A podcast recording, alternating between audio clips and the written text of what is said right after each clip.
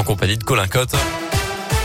Bonjour Colin. Bonjour Mickaël, bonjour à tous. À la une de l'actualité, dans l'un, ce drame hier à Sauverny dans le pays de Gex, une septagénaire victime d'un arrêt cardiaque en plein cours de gym. Selon le progrès, les pompiers n'ont pas pu ramener à la vie cette femme âgée de 70 ans, malgré leur intervention rapide. Toujours dans le pays de Gex, deux voitures se sont percutées hier après-midi sur une départementale. Les deux conducteurs sont gravement blessés selon les premiers éléments. Une femme de 68 ans évacuée par hélicoptère à l'hôpital de Genève. Le SMUR de l'Ain a également pris en charge un homme âgé de 30 Les douaniers de la région étaient en grève hier. Ils étaient une poignée rassemblée à Lyon devant le siège interrégional des douanes.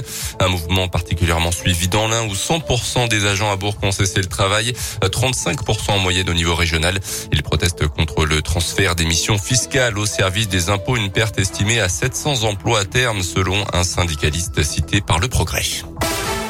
Dans le reste de l'actualité, le deuxième jour du sommet européen à Versailles, un sommet européen donc au sujet de la guerre en Ukraine. Hier, Emmanuel Macron s'est dit pessimiste pour les prochains jours, parlant du bombardement de la maternité d'hôpital pour enfants de Mariupol comme un acte de guerre indigne et amoral de la part de la Russie. Le raid de l'armée de Vladimir Poutine a fait au moins trois morts dans une fillette selon un dernier bilan. Vladimir Poutine devra répondre de ses actes devant la justice internationale, a même affirmé hier le chef de la diplomatie européenne. Jusqu'à 100 000 réfugiés ukrainiens sont attendus en France dans les prochaines semaines et les prochains mois selon les autorités. Une plateforme internet dédiée justement à leur accueil a été mise en ligne par le gouvernement début de semaine.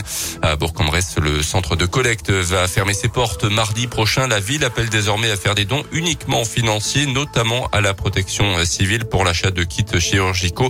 La ville qui invite également les personnes parlant ukrainien à se rapprocher des services municipaux. Un millier de lits de réanimation supplémentaires à partir de l'année 2023, c'est ce qu'a annoncé Olivier Véran hier. Un renforcement inédit des équipes médicales et soignantes selon euh, le ministre de la Santé. Euh, dans le détail, il s'agit de 500 lits fermés par manque de personnel et de 500 lits de rééducation post-réanimation. Autre annonce également hier, une hausse des ratios à une infirmière pour quatre lits de jour comme de nuit sur un horizon de 5 ans en soins intensifs. Euh, selon le ministre, ça équivaut à 200, 2800 équivalents temps plein, là aussi à partir de 2023. Les sports avec d'abord le basket et la marge de manœuvre se rétrécit pour la Gelbourg en vue de la qualif pour les playoffs. Deux défaites de suite contre l'Asvel et Monaco et les Indignois n'ont plus le choix. Il faut absolument terminer fort le championnat pour espérer accrocher le top 8. Demain soir sur le parquet du Paris Basket, le défi semble sur le papier convenir à la jeu, mais attention car les Parisiens promus dans l'élite et actuels avant-dernier n'ont pas le choix non plus s'ils veulent éviter la relégation.